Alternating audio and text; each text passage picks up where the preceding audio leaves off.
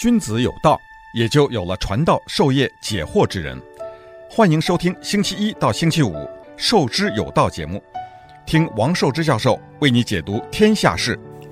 欢迎大家来到《授之有道》这个节目。我们这个节目啊，呃，和大家也讲了在两年多的时间，两三年的时间了。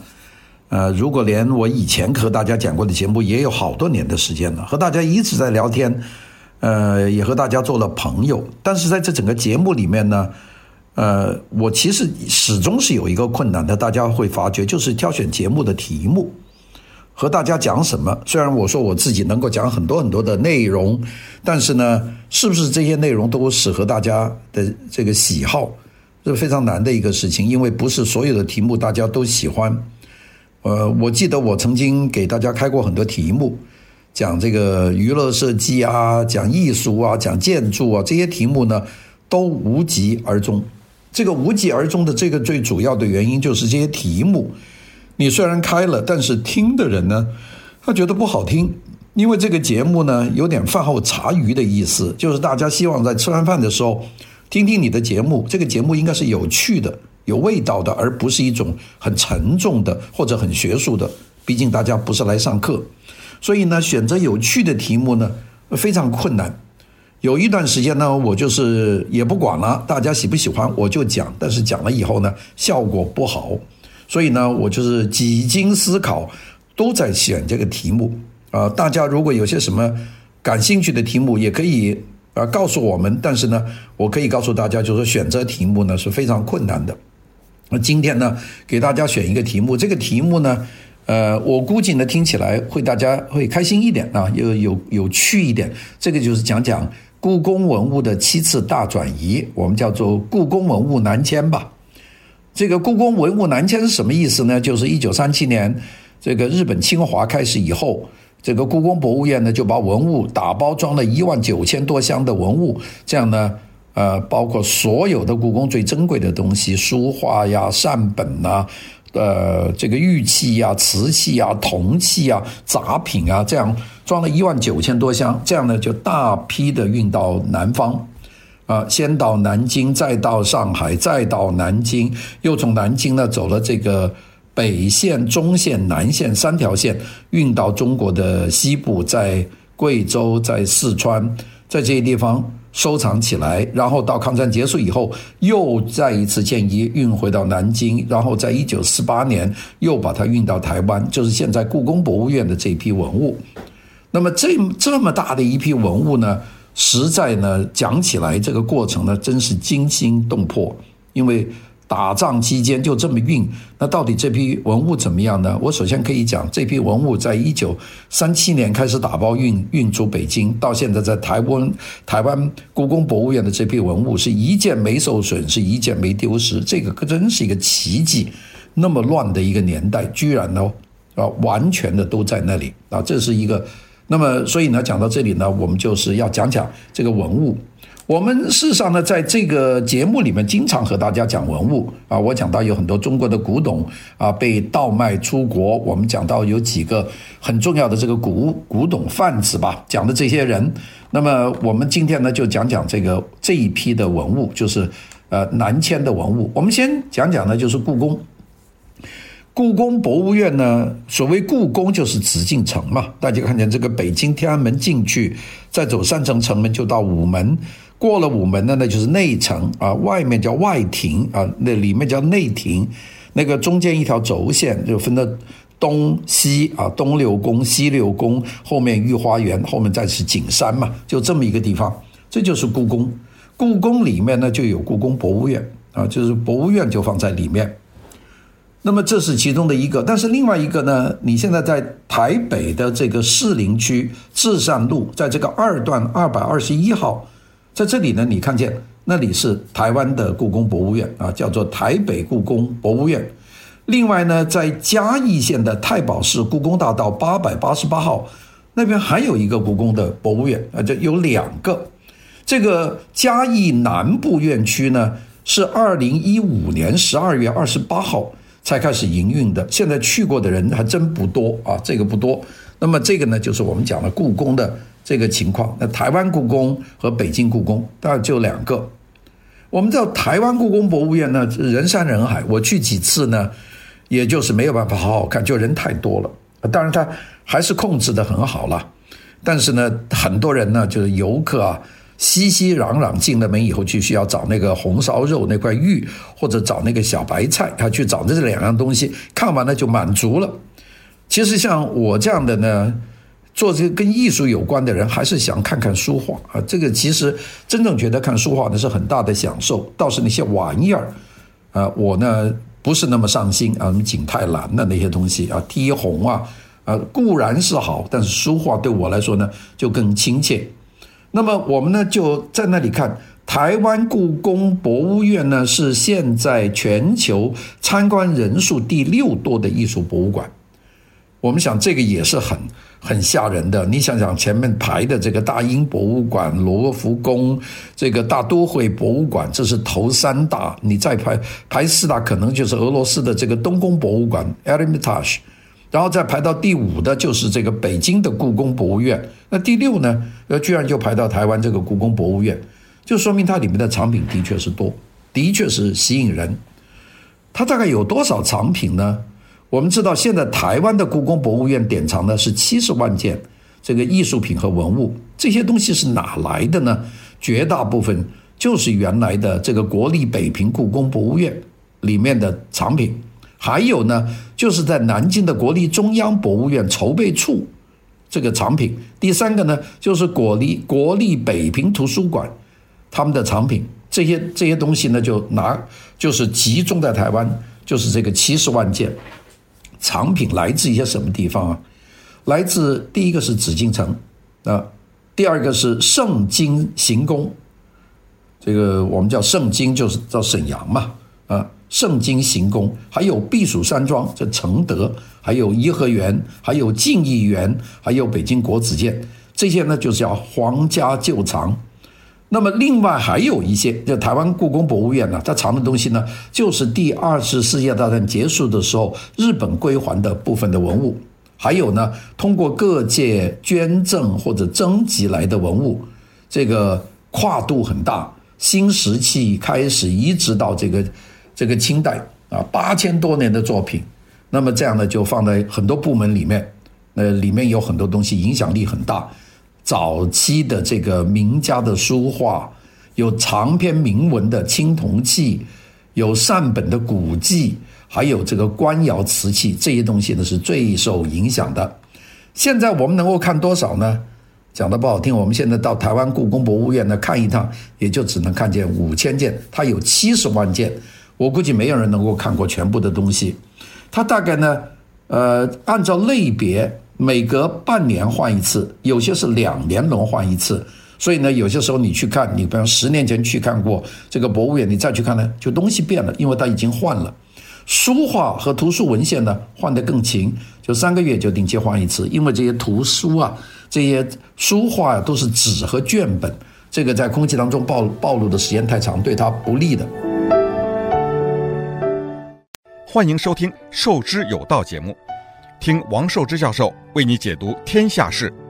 我们说这个博物院这个成立是怎么样的呢？我们知道，在这个中华民国立国的之初，当时呢，这个临时政府和清朝的朝廷呢就达成了亲实优待条件，那么就是允许这个用这个呃外国君主退位的方式去对待清朝的这个末代皇帝。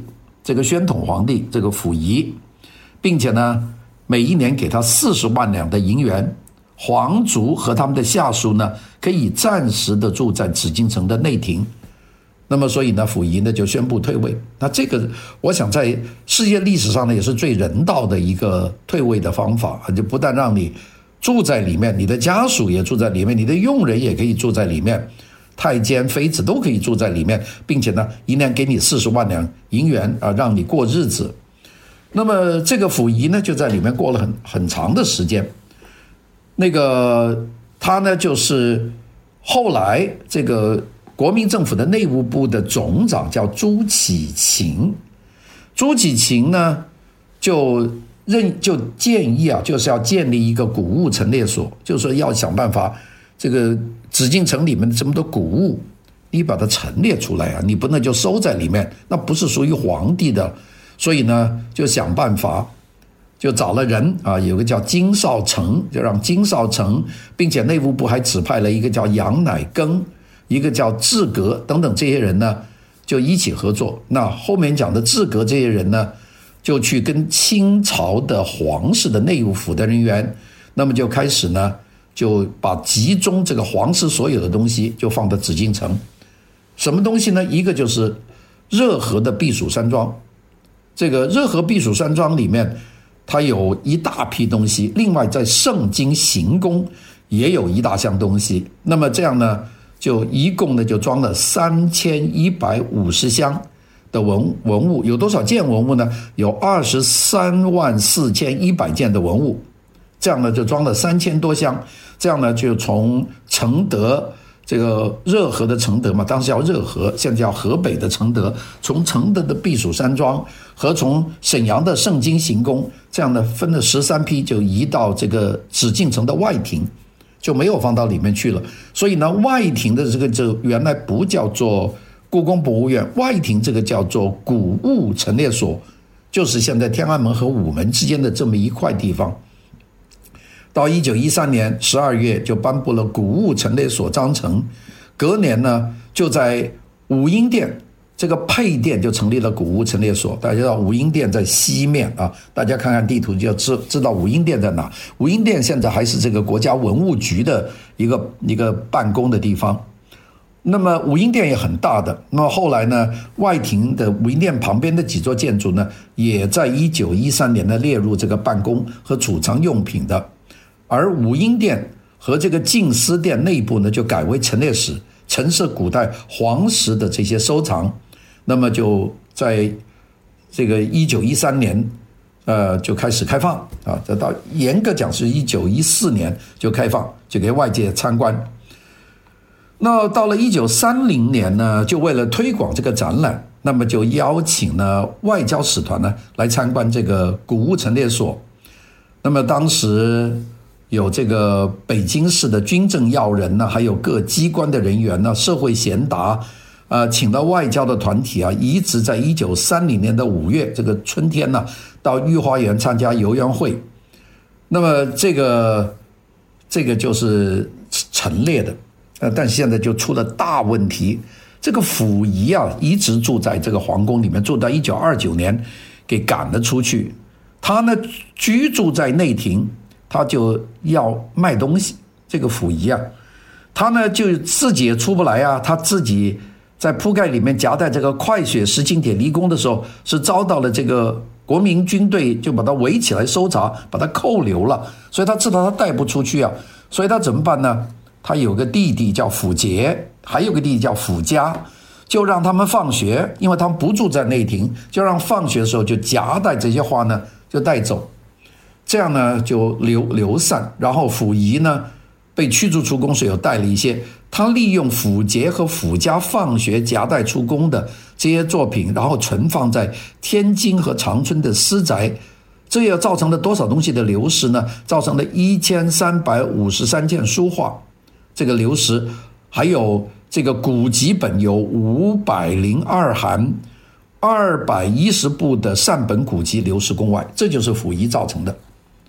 这个清朝小朝廷啊，和这个国民政府呢，这个现实呢有很多抵触，并且呢，四十四百万两银啊，每年给他，这个太大了，消耗国库国库，所以呢，这个呃，摄政府这个叫黄福摄政府这个内阁就和这个溥仪呢就谈了一次，说修订这个清史优待条件，就改变。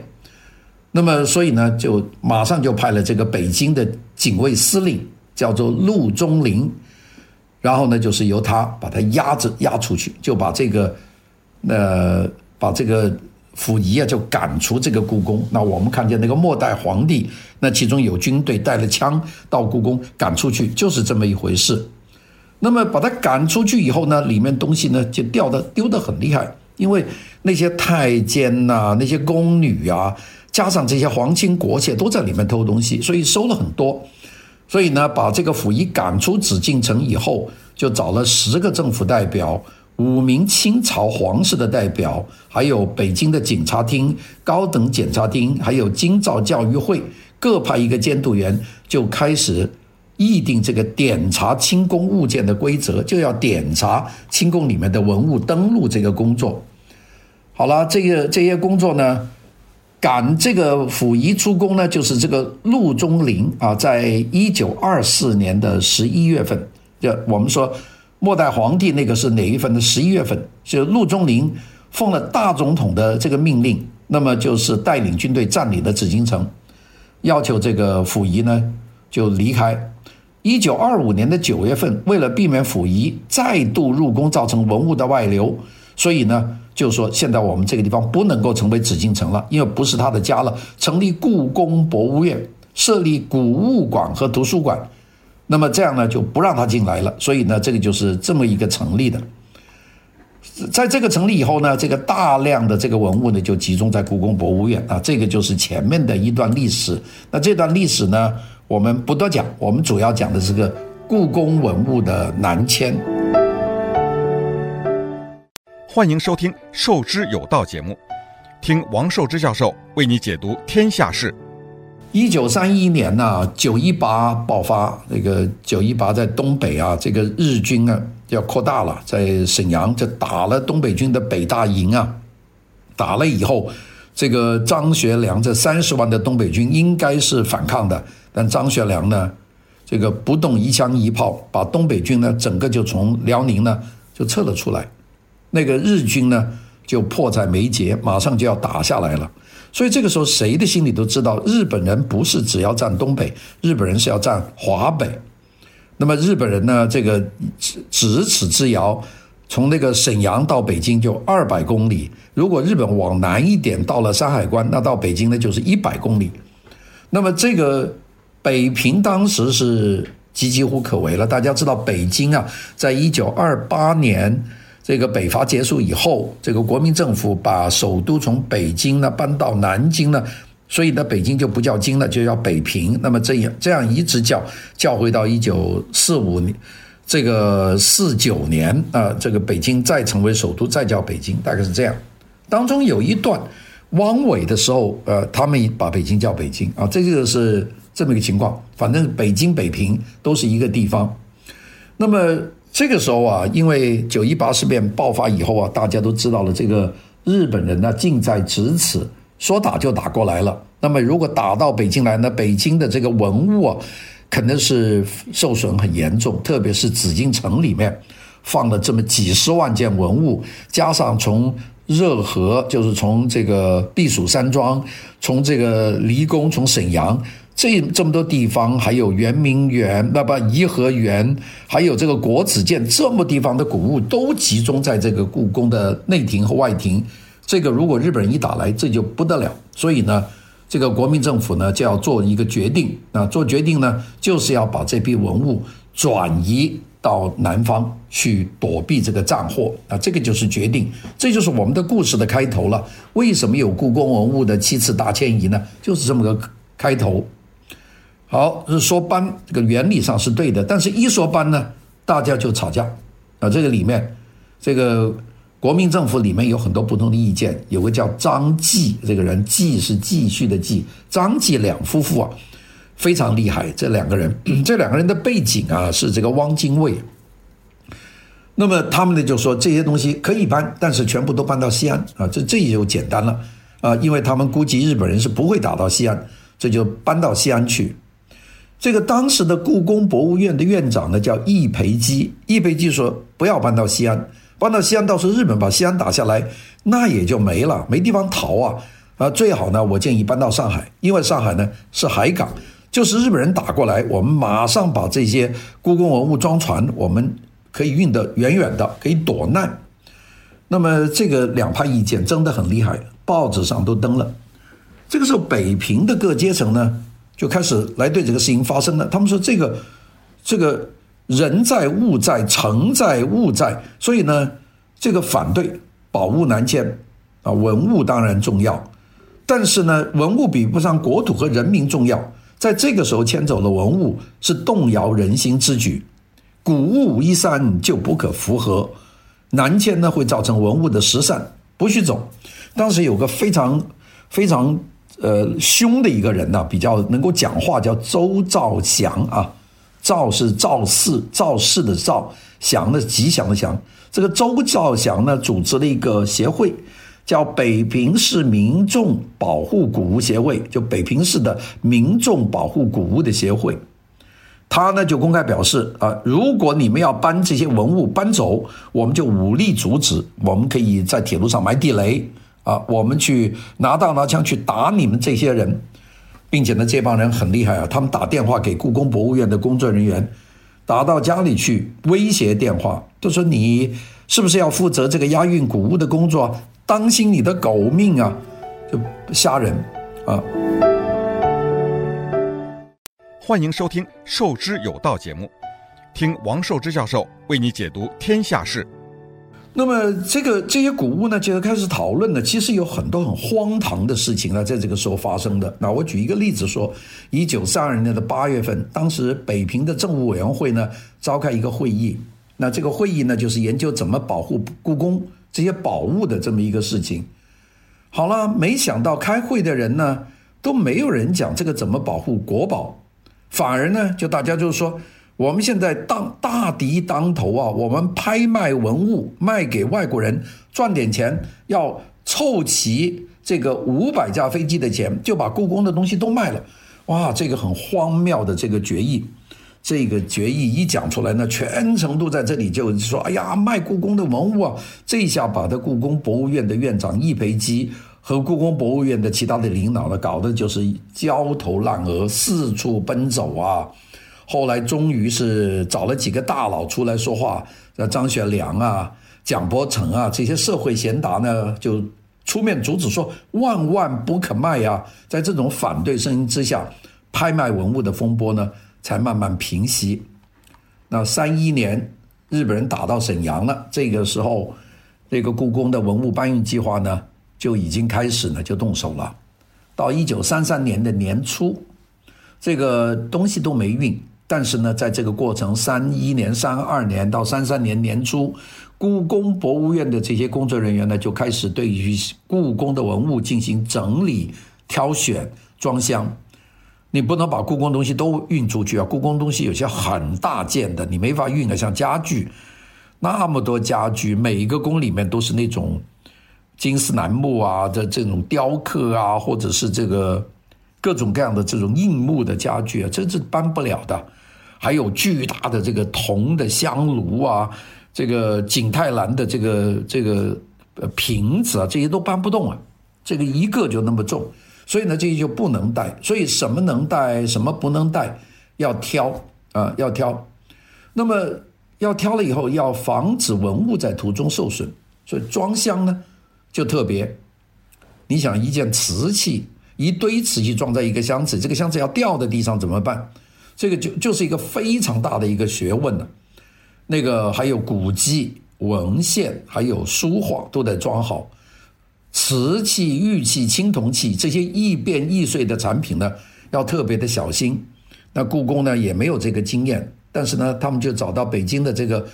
琉璃厂的这些老古玩商就找他们来传授包装技术，那老古玩商当然很愿意教他们了，因为这是保护国宝吧。那么，并且呢，他们又带他们去看了这个江西景德镇运送瓷器的捆扎方法。你看景德镇每年有那么多瓷器，全国的运打破的是很少的。就是他们的那个用稻草的捆扎，用纸包，然后稻草捆扎，然后塞得紧紧的，再用这个棉花或者用骨壳把它塞紧，这样呢就掉在地上它都不破的，就是用这种方法。那么就每一件的国宝呢，就用这个方法，在这个老古玩商的指导之下，就是每一件国宝都用几很多张这个宣纸把它包裹，外面呢再用草绳层层的缠紧。然后依次的装箱，所有的空隙里面就塞满棉花或者这个骨壳，然后再钉箱钉盖、贴封条，做到万无一失。那怎么能够万无一失呢？做实验，找了一些普通的瓷器，用这个方法装，装完以后再往地上摔，或者是攀倒，摇晃，哎，确定的是无一损坏，这个方法有用，就开始了这样的装箱了。装了几箱以后呢，就大家就得出四字真言了，就是要稳准格谨啊。这个故宫博物院有一个跟着这个这些宝物一路的这个庄严先生啊，解释这四个字：稳呢就是小心，准呢就是要正确，没有错误；紧呢是要隔离，每一捆都要扎得非常的紧。捆与捆之间呢，用这个稻草骨壳塞得紧紧的啊，这个这个所谓紧啊，这个隔隔呢就是隔开啊，就隔开。第二个呢就是紧，那么这样呢就就包装好了，装了这么多，装了多少箱啊？装了一万九千箱啊，一万九千箱这么多的东西，整个南迁从三七年开始运出北京。这样南迁十几年，来来去去数十万件国家的宝物，历经波折，没有受损，这个就是一个了不起的成就了。好了，这些文物呢，现在就是构成了现在台湾故宫博物馆的主要的这个部分。好了，我们讲讲今天的故事呢，就现在开始了，就是怎么搬迁。那这个搬迁呢，一共七次，我们讲这个七次是怎么搬迁的。第一次搬迁就是从北平搬到上海。一九三三年的元月份，日军呢已经从沈阳呢到了山海关，山海关到北京呢就是百来公里，说来就来，局势相当的险恶，所以迁移文物呢就势在必行。那么电报就打给那个南京的行政院的代理院长宋子文，那个宋子文呢就知道北京呢很多市民不愿意搬，他就说了。如果等到北平平静，原物人运还，就是说，如果北京这个仗打完了，这些东西一样放回这个故宫，那么怎么办呢？他说，最终呢，将文物呢就迁到上海，就先到上海有地方放。好了，这个决定一出来呢，大家记得刚才有一个市民这个阻止文物南运的这个委员会嘛，这个这个头头叫周兆祥啊，这个周兆祥呢就放话。他说：“只要文物列车一起运啊，我们就会派人在铁路沿线埋炸弹，炸毁列车，文物与与石共焚呐，与石共焚。啊，这个讲这个狠话，并且呢，还不许司机和搬运工人前往故宫运送文物，在路上埋伏打你这些人。这个周少强这么凶恶啊，这文物就搬不动了，那不就等到日本人进来就占北京拿文物吗？”这个易培基啊，就故宫博物院的院长啊，无奈之下，就给故宫博物院的理事会的秘书长叫李宗同，就打了个电报，啊，这个李宗同在人在南京，就跟他说，那么李宗同呢，就跑赶快跑去找这个行政院的代理行政院长宋子文，宋子文呢一说这不得了，这个周兆祥啊这么一搞的话，这些就泡汤了，这东西都包好了。说宋子文呢，又打了一个电报给北平市的市长，叫周大文，那么让周大文去想办法控制这个周兆祥。周大文呢，就派了警察，就把周兆祥呢秘密的逮捕，还不能公开啊，因为一公开，那帮人要一知道的话，这批东西呢就有问题了。好了，这样呢把它扣住，一直到文物运出了北京十多天以后，才把这个周兆祥放了出来。啊，周兆祥糊里糊涂的，他自己知道。这个文物肯定运了，但是出来以后运了没运，他都不知道，就反正把他把他摁住了。整个过程呢非常秘密。那我们讲一个人吧，这个故宫博物院的院长的秘书啊，就是这个院长的秘书易培基的秘书呢，叫做吴雷啊。这个吴雷呢，在一九三三年的二月四号就接到了这个上级的通知，说现在文物呢准备要起运啊。要他到故宫呢去待命，就离开家了，收点行李。